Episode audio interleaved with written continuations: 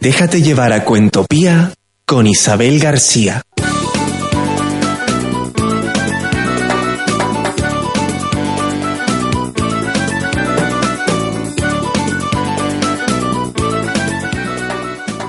Buenas noches, soy Isabel García y les doy la bienvenida a este viaje sin fronteras que se llama Cuentopía.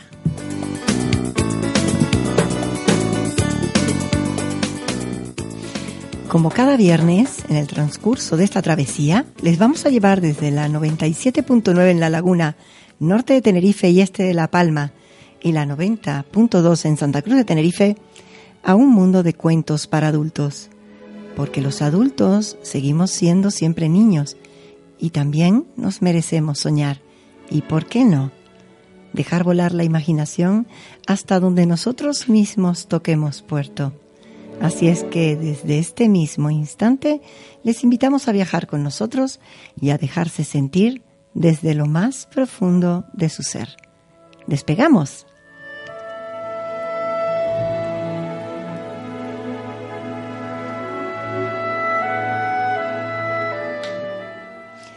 Cuentan que una vez llegaron cinco viajeros a las puertas del cielo. ¿Quiénes sois? preguntó el guardián. Yo soy la religión, dijo el primero.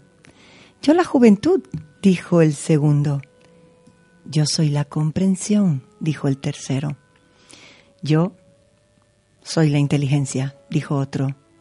Y el último dijo, yo soy la sabiduría. Entonces el guardián del cielo pidió a los viajeros que se identificaran y la religión se arrodilló y rezó. La juventud rió y cantó. La comprensión se sentó y escuchó. La inteligencia analizó y opinó. Y la sabiduría, por último, contó un cuento.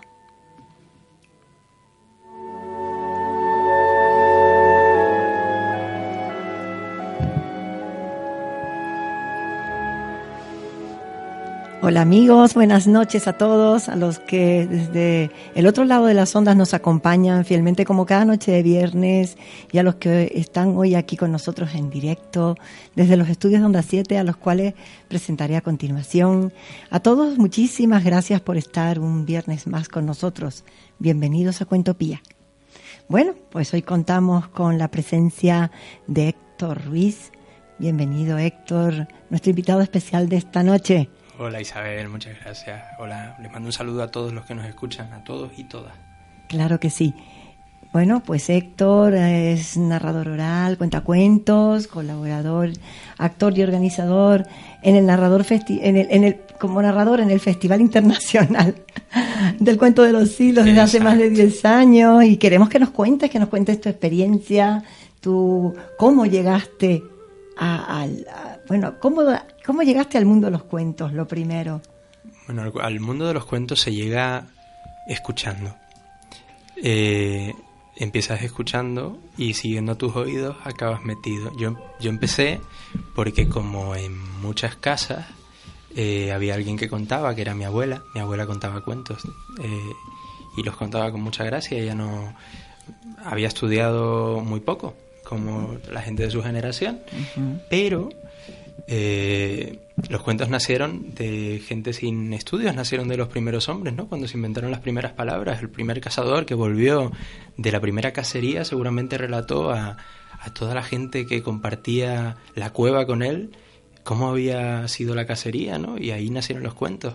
Así que mi abuela contaba cuentos de, de forma natural, como podemos contar cuentos todos, cualquiera.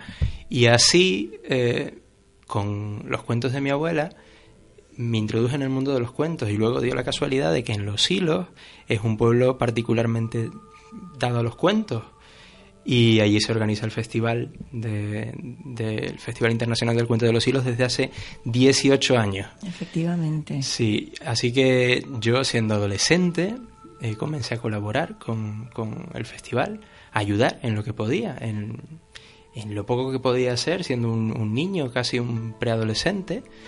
Y, y, escuchando y escuchando y escuchando, acabé contando. Eh, fue como un, una transición natural, ¿no? llega un momento en que has escuchado tanto que tú también quieres contar algo, como en la radio, ¿no? Me imagino. Claro, efectivamente, pero mm, hay que ver qué bonito, ¿verdad? Yo he podido disfrutar este año del festival. Eh, para mí ha sido, bueno, mi primera experiencia allí, ¿no?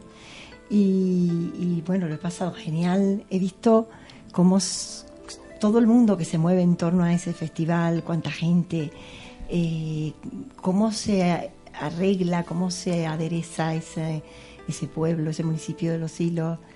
Y, todo, cómo, cómo colabora todo el mundo, cómo se hacen partícipes, ¿no? Y me parece una labor tan bonita y un, una simbiosis tan grande, ¿no? Entre... Creo que ha sido un, cúmulo de casualidades, porque Los Hilos eh, es un pueblo de cuentos en realidad. Los eh, a principios de siglo nadie podía pensar que se iba a ser un festival de cuentos tan importante como este mm. en los hilos y sin embargo ocurrió por casualidad que el casco histórico de los hilos se modificó. Llegó un arquitecto de Valladolid, Mariano Stanga, que modificó la arquitectura de las casas de los hilos, modificó la iglesia, modificó el entorno del convento, todo, y creó un pueblo de cuentos, creó una plaza eh, con con la tendencia del de el neogótico que, que, él intentaba, el, neoclasicismo que él intentaba eh, llevar y aplicar.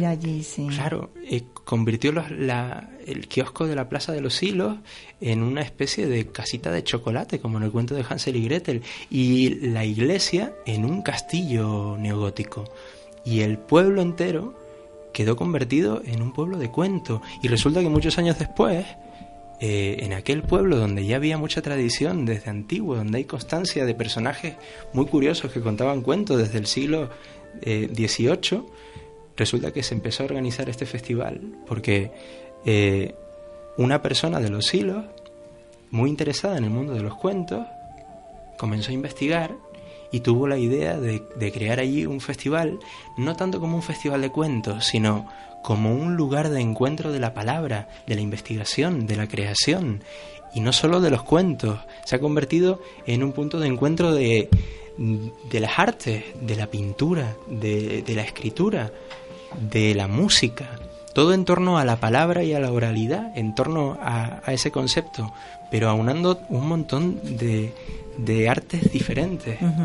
Eso es lo mágico lo mágico que ha pasado en los hilos, es lo, increíble y lo que hace que el Festival de los Hilos sea distinto a todos los demás. Al festival han venido gente de, de, muchos lugares y gente que participa y que organiza festivales en sitios tan distintos como en Costa Rica, en Canadá, eh, en la península incluso, eh, gente que organiza festivales en, en países de África, en países de Europa, de América, gente incluso de Asia y todos dicen que los hilos es algo diferente. Diferente por el ambiente que se crea, por no tanto por los narradores, porque los narradores son los mismos, van girando por el mundo, sino por el público, porque el público sí que es algo único en, los hilos. Bueno, es que familias enteras disfrutan del festival, eh, pasean por sus calles, porque la, verdad es que aquello se convierte en un, en un macroescenario.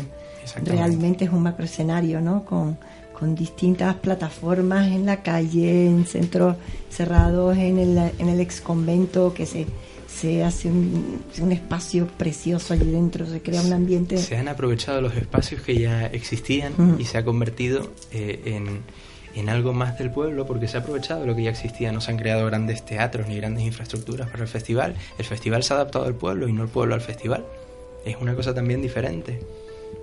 Sí, yo mm, sé que este año, por ejemplo, bueno, porque lo vi, ¿no? Todos aquellos periódicos colgando, eh, eh, todo aquella mm, alarde de, de, trabajo por parte de tanta gente, ¿no? Y, de alguna manera, bueno, tengo entendido que el año pasado eran ropas, ¿no? Sí, era ropa tendida. eso, que... eso que se dice de cuando hay alguien hablando y alguien está escuchando cerca, se dice, hay ropa tendida, ese dicho. Pues el, festival, el guiño fue en torno a esto. Y este año se cubrió el pueblo de periódicos porque celebrábamos el 200 aniversario de la muerte de Viera. Mm. Y Viera fundó el primer periódico de Canarias, la Gaceta de Daute, en Daute, en Los Hilos. Entonces, para conmemorar un poco el aniversario de la muerte de Viera, se tendió eh, periódicos, no ropa, por todo el pueblo. Y estaba el pueblo adornado con un montón de periódicos. Sí. sí, estuvo fenomenal, la verdad. Bueno, yo mm, con, con es algo así desde dentro, como, como, como parte de la organización, cómo se vive desde dentro, porque los que lo vemos desde fuera, pues evidentemente lo disfrutamos cuando ya es un hecho, una realidad, ¿no? Pero es el resultado de un trabajo que yo me imagino que es arduo y... Claro, yo le propuse este año al, al director Ernesto que me permitiera hacer fotos de la parte que no se ve del festival, de la tramoya del festival, de la preparación. Entonces estuve desde septiembre haciendo fotos de todo el festival que en realidad duró dos fines de semana, fue muy cortito, en, en diciembre, a principios de diciembre, finales de noviembre. Pero el festival eh, se está organizando con más de un año de antelación. Hay narradores que vienen que son narradores muy reconocidos y tienen una agenda muy apretada, entonces hay que contratarlos muchas veces con más de un año de antelación para que tengan esas fechas libres, porque además son fechas próximas a la Navidad, donde hay eh, en el mundo del espectáculo oral mucha actividad. Eh, se organizan otras actividades que hay que preparar, hay que ensayar, hay que trabajar con los técnicos de luces, de sonido, y se empieza a organizar desde septiembre el trabajo de decoración, eh, la música. La música, mm. todo eso hay que organizarlo con mucho tiempo. Entonces, esa parte no se ve. Y tuve la oportunidad este año de documentar con la cámara fotográfica. he visto, he visto las has visto esas fotos, parte de ese trabajo. Y, en blanco y negro, ¿verdad? Sí, en blanco y negro porque me parecía que eh, cuando cuentas los cuentos, le añades el color y le das la vistosidad al espectáculo. Pero la parte de antes del espectáculo, de antes de que el público lo vea, es la parte que todavía no está coloreada, la parte donde se está formando. Me parecía que era más coherente hacerlo en blanco y negro. Pero es un trabajo muy largo de mucha gente, donde colabora muchísima gente. Este año incluso estaban muy contentos en la organización porque eh, muchas asociaciones de los hilos colaboraron para montar la decoración, porque cubrir el pueblo con periódicos eh, es una idea graciosa, pero es una idea que conlleva mucho trabajo.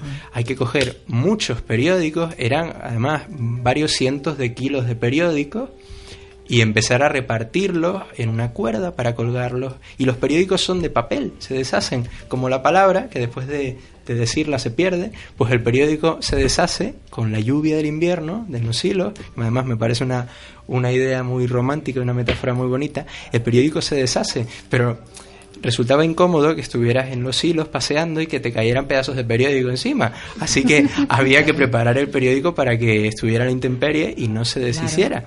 Y todo eso es un trabajo tremendo.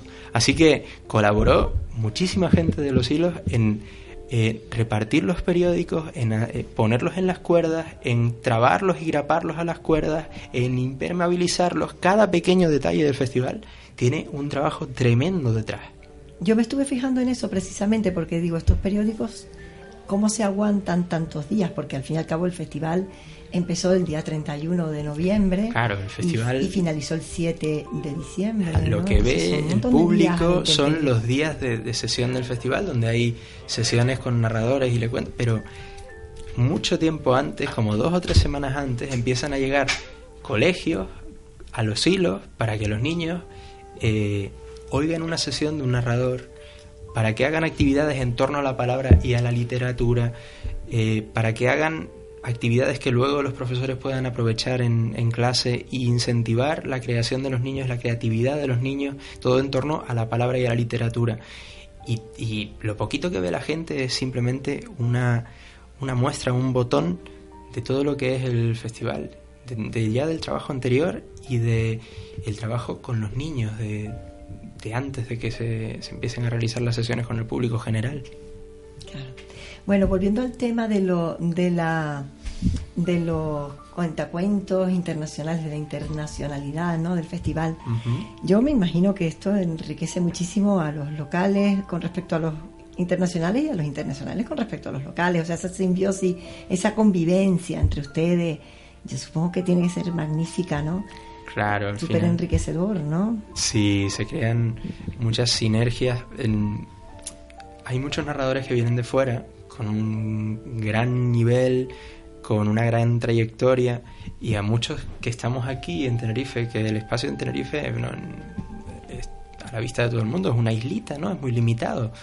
Eh, el espacio se enriquece muchísimo para los que estamos aquí, que tenemos mucho, muy limitado el acceder a, formación, que es muy necesaria en el mundo de los narradores, eh, bueno, en todos los mundos, pero en el de los narradores especialmente, a, la formación, al intercambio, mm. a...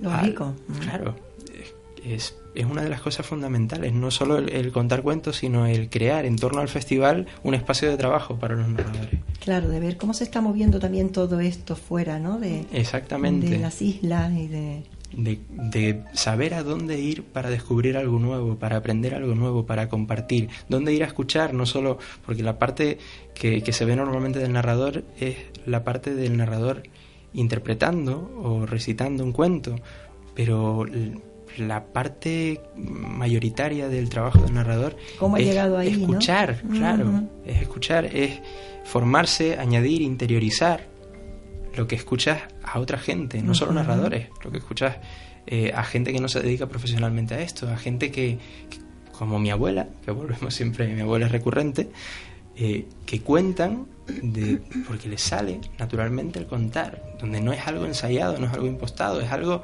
natural que va en la propia persona, no es algo pretendido, es algo que sale solo. Y esa, esa parte de, de escuchar es quizá eh, el trabajo fundamental en el narrador, aunque parezca que no.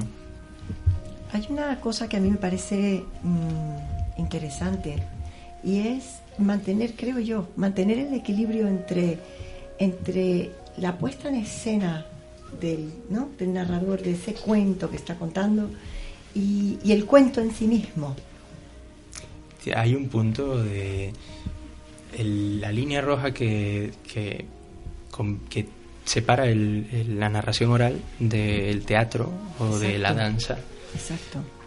Soy narrador oral, no soy eh, bailarín y no soy actor en este momento. Yo, eh, cuando interpreto como actor, puedo añadir muchas cosas al espectáculo y puedo hacerlo incluso exagerado. Y es teatro Exacto. Y, no importa que sea exagerado, pero cuando tú cuentas un cuento tienes que darle verdad. Estás contando una historia, que además puede ser una historia muy inverosímil, un, un lobo que habla, que se come a una viejita y que luego se disfraza de la viejita para comerse a la nieta. Bueno, puede parecer muy inverosímil, pero, pero cuando lo cuentas, eso es verdad. Ese cuento nació para contárselo a un niño y para que el niño lo escuchara y pensara, Dios mío, las cosas que pasan por el mundo, ¿no? Entonces, ahí creo que está la frontera entre la narración y el monólogo, o el teatro, o la danza, en que el, espectáculo del cuento tiene que tener mucha verdad. No, no, puede ser exagerado, debe ser algo natural. Estás contando algo que es completamente cierto. Y que no pierda el protagonismo, ¿no? El cuento en sí mismo. Sí, la palabra eh, tiene que tener el valor que tiene la palabra. O sea, como contador, como narrador, tienes que valorar la palabra que estás eh, soltando. Tienes que eh, darle importancia, utilizarla bien. En, ese sentido, creo que hace falta una base, lo que decíamos, de, formarse. Eh, es en parte por eso, porque la palabra tiene que estar bien empleada en el narrador. Una persona cuando se dedica profesionalmente a, la oralidad, creo que debe darle mm, el valor que merece a la palabra hablada. Igual que a la palabra escrita, muchas veces los cuentos eh, son los cuentos que contamos son cuentos escritos mm, en formato, en papel, y el narrador debe respetar eh, el texto escrito, no esto es una, una, historia curiosa y polémica dentro de la narración. ¿Hasta qué punto hay que ceñirse al papel? Porque eh, lo que decía de que el, texto que, que, cuentas tiene que ser creíble y tiene que ser verdad, implica que de alguna manera tienes que adaptarlo, el cuento tienes que hacerlo tuyo. Por eso hay cuentos que, que cuentas y hay cuentos que no. Cada cuento, dice un compañero que cada cuento elige la garganta que lo cuenta. Tienes que adaptarlo, pero esa adaptación tiene que implicar que tú respetes el texto, que tú respetes la obra del autor original y que tú respetes la palabra que estás empleando, que la uses bien, que sepas hablar y que sepas hablar con propiedad, que no le metas 20 patadas al María Moliner. bueno, se podría decir que hay una corriente de narradores que camina, ¿verdad? Como por una vía un poco más eh, tradicional, respetando mm, mm, ser más fieles ¿no? Al cuento en sí. Y luego, pues, está el que de alguna manera también le, da un giro y lo transforma y, y, le da su propia versión y visión, ¿no? Claro, es una disciplina relativamente nueva la de la narración. Eh, hace 20 años, quizá, los primeros narradores profesionales empezaban a, hacer sus pinitos y a promocionar esta historia, pero es una disciplina relativamente nueva y, siendo tan nueva, pues es normal que haya muchas corrientes y que cada uno esté tirando para un lado, ¿no? Pero que todas son respetables. Claro, y que de alguna manera pues también se aceptan los cambios y las innovaciones, ¿no? Porque... Claro, en la medida en que nadie tiene una verdad absoluta, quizá lo que digo no es correcto y quizá sí que es posible enriquecer el cuento de alguna manera aplicándole otras artes o aplicándole una parte de teatro, una parte de danza, teatralizándolo más, haciéndolo más monólogo. Mira, yo mm, te, hago todas estas preguntas porque mm, tuve la, fortuna, porque considero que ha sido la fortuna desde luego, de, ver a Matteo Belli, el italiano, ¿no? Entonces... Magnífico. Es magnífico, es una persona que tiene una contundencia, una, una explosión de expresividad de tal calibre ¿no? en, en el escenario que, que a mí me, me apabulló. Bien es verdad que yo iba absolutamente ignorante a lo que iba a ver allí, a lo que me iba a encontrar. Yo no sabía cómo era Mateo Belli. Entonces yo hablo desde la, bueno, desde la visión de una persona que llega y se encuentra ¿no? con, con una explosión de expresión y de, de voces, mm, personajes porque hay que ver cómo se transforma este, este narrador ¿no? en, el escenario. ¿no? Es espectacular, Mateo. Eh, con Mateo pasaba una cosa curiosa, que es que la gente, bueno, el público de los hilos es muy particular, entre otras cosas porque ha visto tantos narradores a lo largo de 18 años y tan buenos que son un público exigente. Mm. y agradecido también, pero son exigentes y saben lo que van a ver. Y entonces mucha gente del público, que es gente que algunos ni siquiera tienen formación, no hace, no hace falta tener eh, una carrera universitaria para oír un cuento y valorarlo y decir, oh, esto es una magnífica interpretación del texto de Perrol. No. Mm. Eh, había gente que me llegaba y me decía, me encantó lo de Mateo, pero es más teatro que cuento. Exacto. Me encantó lo de Mateo. Mm. Pero Mateo, yo tuve la oportunidad este año de hacer, eh, hacer un curso con Mateo. Mateo vino y nos dio eh, una pequeña formación a, unos cuantos en el festival. Que es una de las cosas que decía, que el festival es importante por eso, porque ayuda a que nos formemos. Estuvimos cinco horas con él haciendo un curso. Espectacular.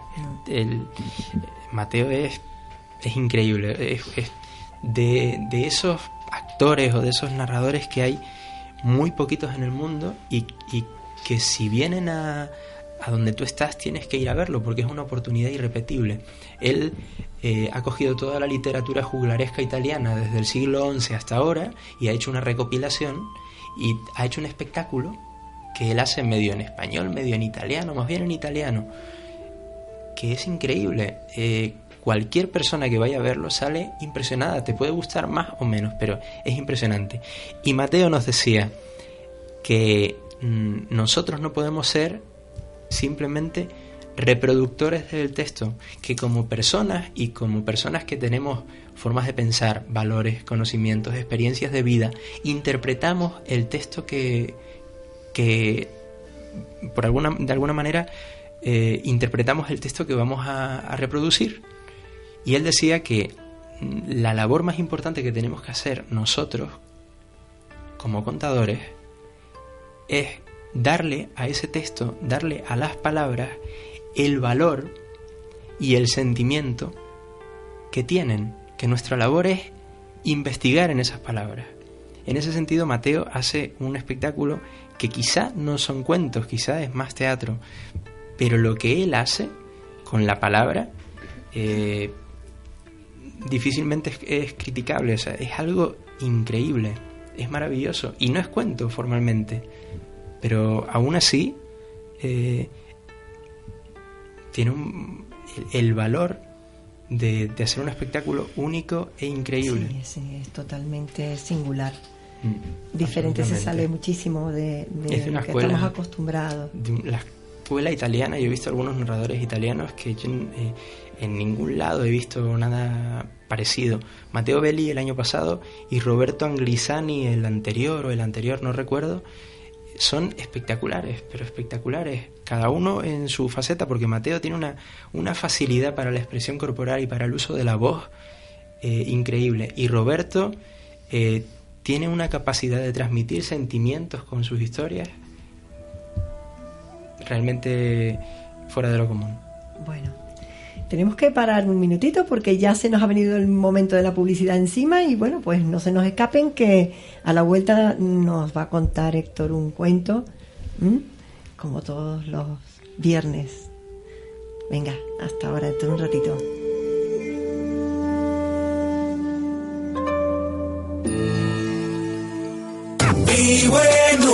Onda 7. Siete islas. Una sola voz. La gente se mueve. Flexibilidad y comodidad. Cursos en línea del aula abierta de Radio ECA. Intervención psicosocial. Empresa, Idiomas. formación del profesorado, Nuevas tecnologías. salud Medio ambiente. y fe y cultura. Póngase una meta. La formación es el camino. Radio ECA. Más información en el teléfono 902-312-212 o en la web radioeca.org. Buscamos la voz de Onda 7 Tenerife. Si crees que tu voz representa nuestros valores, juventud, dinamismo, profesionalidad y corazón, mándanos un correo electrónico a concurso arroba onda 7 tenerife.com con tus datos personales. Tu voz tiene premio. Te obsequiamos con un fin de semana en el Hotel Sol La Palma de la cadena Meliá. Para más información, entra en nuestra web www.onda7tenerife.com. Participa. Participa. ¿Quieres entrar en el mundo de la radio? Onda 7 Tenerife te ofrece la oportunidad a través de un curso de iniciación de 20 horas de duración, porque los primeros pasos hay que darlos con seguridad. Infórmate sin compromiso llamando al 922 26 58 54 o si lo prefieres, envíanos un email a info arroba onda 7 tenerife.com. Grupos reducidos. Comenzamos el 13 de enero. Curso de iniciación en radio organizado por Onda 7 Tenerife. Conectando a Hablemos de Tecnología con Santi Abreu.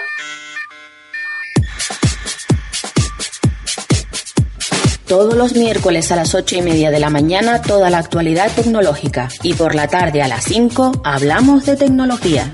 Actualidad, consejos tecnológicos, novedades y trucos, curiosidades y mucho más en Onda 7 Tenerife. Búscanos en www.hablemosdetecnología.es. Con identidad propia, cercana, dinámica, profesional y con mucho corazón. Onda 7, estamos en el aire. Déjate llevar a Cuentopía con Isabel García.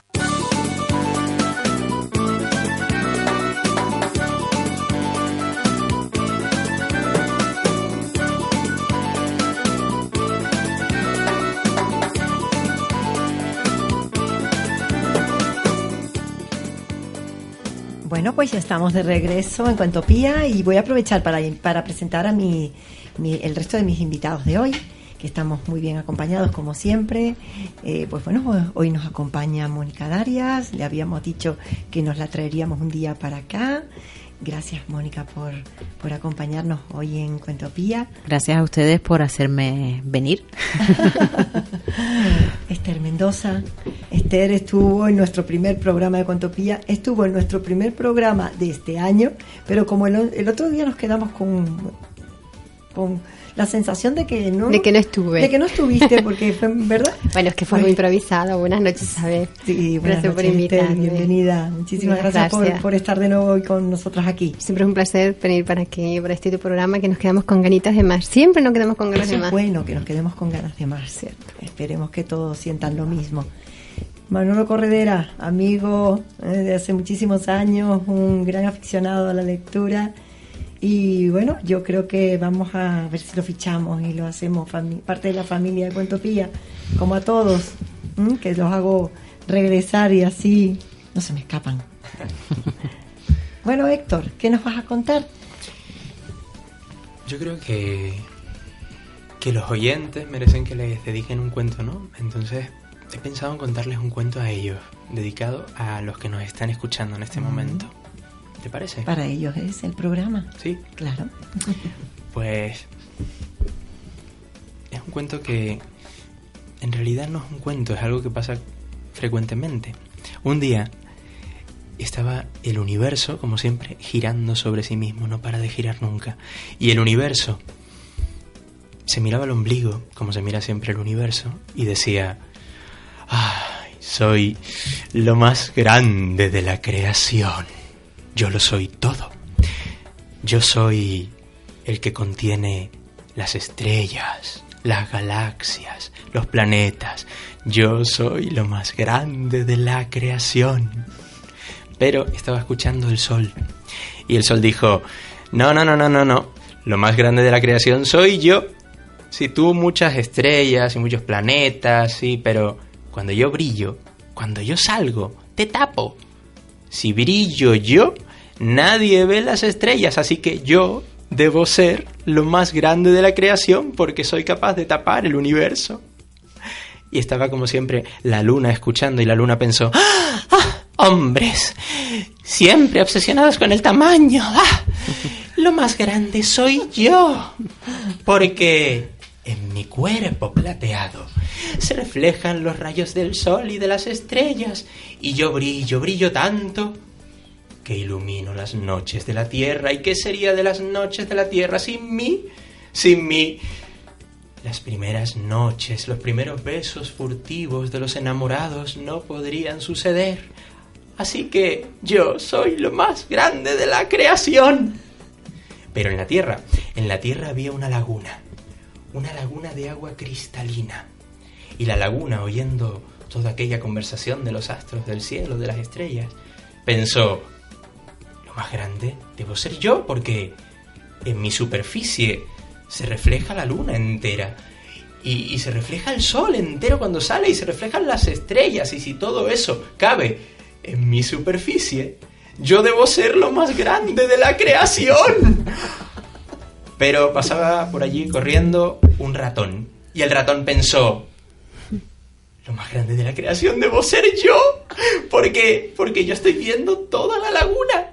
Y si toda la laguna cabe en mi ojo, en mi ojo también cabe la luna, el sol y las estrellas reflejadas en la laguna, así que todo eso cabe en mi ojo. Yo debo ser lo más grande de la creación.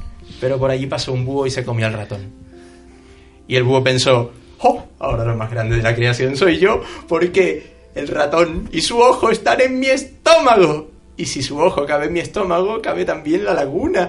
Y con ella el sol, la luna y las estrellas. Yo soy lo más grande de la creación. Pero el búho no sabía una cosa.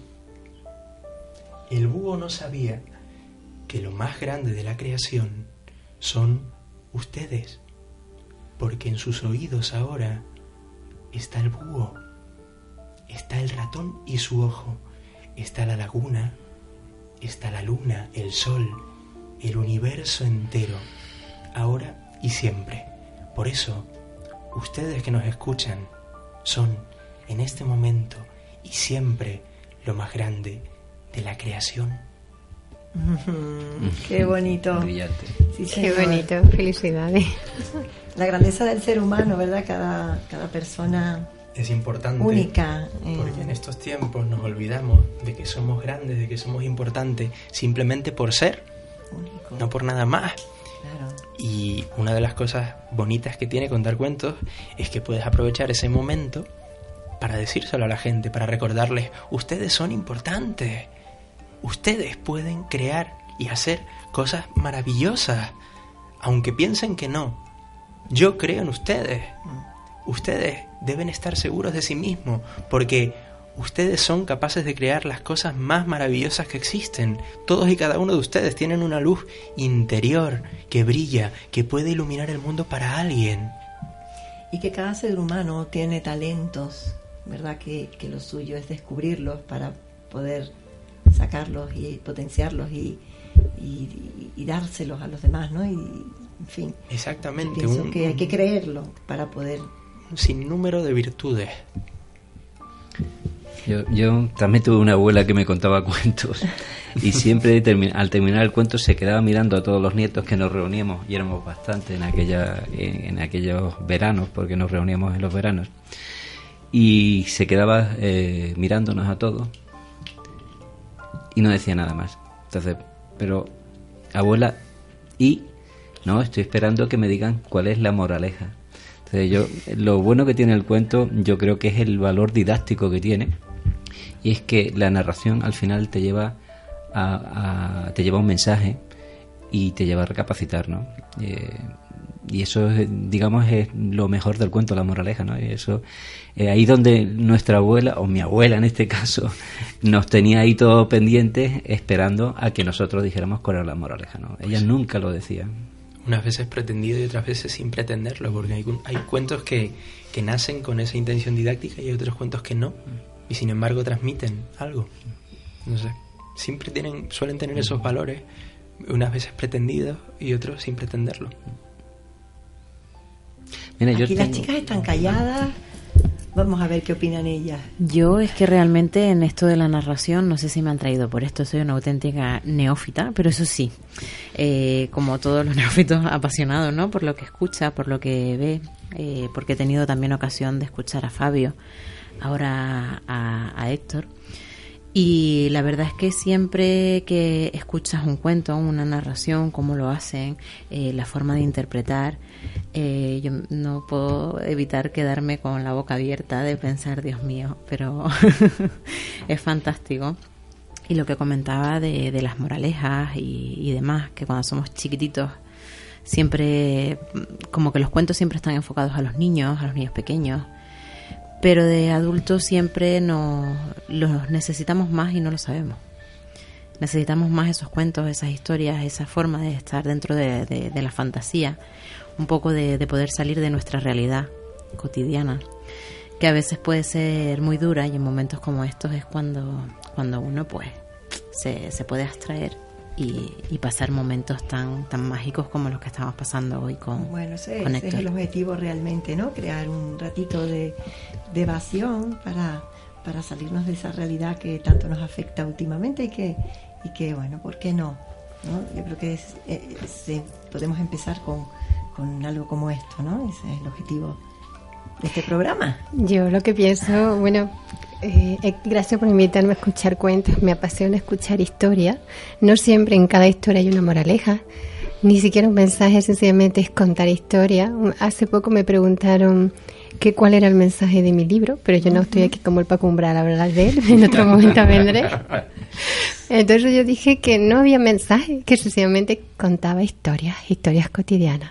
Entonces, en la época en que estamos viviendo, en una, en una realidad que nos están robando la ilusión, y un ser humano no puede levantarse por las mañanas sin ilusión, porque es el motor que hace que hagas puente, construyas puentes a realidades que surgen en tu cabeza y luego la llevas a, a materializarlos. Entonces, me, yo me pierdo entre los libros, porque mientras estoy perdida entre los libros, me creo el centro de mi universo. Entonces, por eso es importante. Entonces te encuentras entre los libros en realidad. Siempre entre los renglones me pierdo y me encuentro.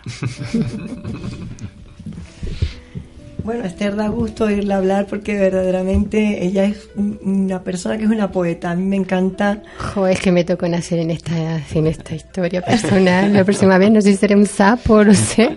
Pero si soy un sapo, no me convertiré en príncipe. Seguro que no, porque ya príncipe y princesa somos todos. Yo creo que ya estamos un poquito, sí, como decepcionados, ¿no? ¿Cómo que va? Y No, no, no, la no. monarquía está un poquito... Ah, bueno. Había una historia por ahí que decía que un sapo se convirtió en príncipe y él decía con lo bien que estaba yo en la charca nadando, tranquilo. ¿Por Sin qué? duda. Qué necesidad de complicarme la vida, ¿no? Con ese papel. Cierto. Bueno, yo creo que tú antes querías hacerle una pregunta a Héctor o un comentario. Sí, es en relación a la, a la primera intervención que tuvo. Hablaba de- del pueblo de los hilos, hablaba de, de que allí se había fundado el primer periódico, eh, hablaba de que había narradores desde el siglo XVIII. Y entonces mi curiosidad es la siguiente. eh, ¿Hay registros escritos de esos narradores eh, desde el siglo XVIII, aprovechando que había un periódico? Eh, y si hay registros escritos, eh, ¿eran cuentos eh, propios o, seguían la tradición de, los cuentos tradicionales? Parece ser que Viera, cuando va a los hilos, eh, oye hablar, él, él pasa una temporada en, en los hilos, incluso la gente de la tertulia de Nava en un momento dado se desplaza hacia los hilos, hace como una especie de viaje, de excursión, y parece ser que Viera oye hablar allí de un personaje, y él documenta el personaje, o a ver al personaje y deja registro escrito de un personaje al que él se refiere como un bohemio extraño, eh, que llaman Diego Pum, y que trepa los árboles, se queda, eh, vive en las ramas de los árboles, o sea, cuelga de las ramas de los árboles y habla en lenguas inventadas. Él dice como que, que conoce muchas lenguas, pero en realidad parece ser que son lenguas inventadas y entonces él cuenta historias desde lo alto de los árboles eh, en lenguas inventadas. Entonces, por eso decía yo que los hilos mm, de alguna manera siempre ha sido un pueblo extraño y vinculado con la oralidad. ¿no? Y ese señor tenía traductor porque si hablaba en lenguas inventadas, sus oyentes tendrían problemas. Sí, bueno, no sé, quizás en aquella época tenía más facilidad para las lenguas que ahora que dice que hablamos inglés muy mal y todo esto, pues en aquellas épocas se ve que Y hablaban además, sí. mucho más que el inglés, hablaban de todo. Sin Google, ¿no? Sin. Google y sin Google. sí. muy mal, muy mal. Pues no sé, yo creo que, que parte de Diego Pum seguramente es verdad, es la semilla que, que de alguna manera dispara la imaginación Sí, de Viera una y semilla que quedó ahí latente y mucho, mucho tiempo después se ve que llovió y ha germinado y está dando frutos ahora y hay muchos narradores que, que de los hilos. Eh, curioso, aquí ha, ha estado incluso eh, una compañera de los hilos, Erika González, Ujú. que es narradora también. Ujú, estuvo estuvo el, el viernes pasado precisamente. Hay muchos narradores de los hilos, es un pueblo curioso también por eso, porque creo que hay ahora mismo cuatro o cinco narradores en el circuito profesional que son de los hilos, que son muchos narradores de los hilos. Javier, estoy yo, está Ernesto, que es el- uno de los grandes autores de cuentos de, de- contemporáneos de, de- en Canarias, eh, Erika, somos unos cuantos, bastantes. Yo creo que para la poca población o lo pequeñito que es los hilos es un, un porcentaje bastante destacado de narradores. Hombre, han creado cantera, ¿no? 18 años, al final creas cantera, creas Claro, se escuela. acaba notando, sí, sí, sí, sí. No, bueno, se mueve, desde luego se mueve un, un mundo en torno a esto y de verdad les recomiendo que, que vayan para allá porque van a pasar un- unos días fabulosos, aunque sea una sola jornada, es maravilloso ver a tanta gente, familias, gente variopinta. Bueno, es- aquello es formidable, la verdad. ¿Quién no querría viajar al país de nunca jamás? Efectivamente. Se puede, se puede. Y cuando llegues allí, en este caso a los hilos, se puede sacar billete para un montón de sitios distintos también. ¿Y eh, cuántas veces tiene uno esa oportunidad? Pues una vez al año, en los hilos. Sí, es fabuloso. Tú sabes una cosa que me gustó también muchísimo, la el los signos, el lenguaje, ¿sabes? Lo- Las siranas. la- la- sí, la traducción simultánea, ¿no? El, grupo Siranas, que son... Fabulosas Sí, estas sí, niñas, sí. sí. Son un grupito que ha surgido, ellas hacen cuentos en lengua de signos. Puede haber algo más hermoso que coger las palabras y dibujarlas en el aire con las manos. Hacen cuentos, eh, una de ellas va narrando y las otras van signando, interpretando los cuentos. Y es un espectáculo realmente único. Yo no las había visto y este año pude verlas y, y me quedé maravillado. Eh, es increíble, son siete chicas eh, y van turnándose para contar y es hermoso ver cómo dibujan las palabras en el aire. Sí, es fabuloso. La- ya quedé con ellas en que las traería. Será un poco más complicado porque evidentemente a través de la radio los signos y la verdad verlas no las vamos no las van a poder ver nuestros pero- oyentes, pero saben hablar, las creo. incluyen, sí, porque son fantásticas. Bueno, pues no sé qué más proyectos tenemos por ahí. Cuéntanos. Pues uno de los proyectos... Empezar otra vez a organizar, ¿eh? Em- en breve ya. Empezar a colaborar con el festival, sí. Eh, uno de los proyectos es colaborar con Siranas también, quizá se materialice. Y, y crear nuevos espectáculos de, de- de narración. Uno de los capítulos que tenía pendientes era eh, hacer un espectáculo de cuentos propios. Yo interpreto cuentos de cuentos clásicos, cuentos populares, cuentos de otros autores. Eh, y hace mucho tiempo tenía algunos cuentos por ahí que estaban aparcados, esperando. Y creo que es el momento ya de, de organizar un espectáculo, que no es fácil. Hay un compañero me decía que él hace magia y cuentos. Y me decía, me enfado mucho si me copian el espectáculo porque llevo cinco años sin atreverme a hacerlo. Porque pensaba que no estaba lo bastante maduro para hacerlo. Así que tal. Y, y creo que es algo que va a llevar tiempo, pero bueno, en los próximos meses espero eh, terminar de perfilar el, el espectáculo y ponerlo en marcha. Y, y Pues bueno, tendrás y- que volver a Cuentopía a contarnos un y cuento volver propio. a Cuentopía es otro de, los, de las Otro cosas los que hay ahora marcadas que- en la agenda. claro que sí. y leer el, el cuento de Esther. De Mónica. novela. ¿Tienes un cuento? No, es tu libro. Tu libro, tu libro, este libro. instante. Ah, vale, pero ahí no hay cuento. Hay, mucho, novela. hay, hay muchas ah, cosillas por ahí. Narrativa. Sí, sí, sí. Hay un poquito de humor, hay un poquillo de todo. Humor, eh, intriga, pasión, erotismo. ¿Qué formato esos son? el- Yo no he venido a hablar de mi libro, perdón. No, ya hemos fijado fecha para que venga Cierto, Esther. cierto, Ya cierto. hemos fijado fecha Mm. para que ella venga y nos cuente de su novela, pero también nos cuente algún cuento, algún relato corto. Sí, tengo un blog que se llama Donde habitan los silencios. Puedo hablar, ¿verdad? Ahora que no me escucha nadie. Sí, ahora que no me escucha Bueno, pues nadie. sí, lo haremos, lo haremos, Lo porque haremos. de verdad que sí que, que también merece su espacio como Donde habitan los ustedes que silencios. Es hermoso el, el nombre del El- blog. sí. Hay que buscarlo. Vamos a Sí, es que tenía faringitis y como no podía hablar me dio por ponerle ese nombre al blog. Le quito todo el misterio. No, hombre, no, la verdad es otra, pero no la voy a contar. Eh, mira, Héctor, ¿tiene y cuentecitos para, para bebés? Ah, eso es algo... Tenemos un bebé, ¿verdad que sí? El bebé de Mónica. Sí. Bueno, en Ella el fe- tiene, ¿qué me- ¿cuántos meses tiene? Siete meses. Fíjate. Siete Pasa meses ya. el tiempo. Sí, lamentablemente. Bueno, es de bonito. que lo sepan todos. Eso es una cosa muy novedosa. En, el- en la península se organizan frecuentemente encuentros de narradores para compartir pues, nuevas ideas, para los nuevos espectáculos. Y una de las cosas que se propuso hace un tiempo fue espectáculos para bebés. Y en el festival se está haciendo. Se lleva dos años haciéndose, lo hace Ernesto, el director. Y es un espectáculo de música y cuentos para bebés. Ellos eh, usan música, cuentos, efectos de luz, de color, para estimular a, a los bebés de 0 a 3 años. Y es un espectáculo muy bonito, muy bonito. Así que a tu bebé, Mm. Mónica, mandaremos Este para- año, llevarlo para allí. este año que ya estamos en el 2014, hay que llevarlo al festival este año Sí. para ver el espectáculo de música y cuentos para bebés. Y a todos los papás y las mamás que tienen bebés o que van a tener bebés, que los bebés desde el estómago, desde la barriga, ya están escuchando, que les cuenten cuentos, porque no necesitan un narrador para contar cuentos, necesitan una boca. Y todo, hasta el día de hoy, nacemos con boca. Así que no tengamos miedo con boca y el amor de una madre y el amor de un padre. Claro. Y empecemos a contar cuentos, porque los niños necesitan oír la voz de sus papás. Si crecen con la voz de sus papás, crecerán mucho más felices. A todos nos reconforta oír a, a papá o a mamá por teléfono o en persona.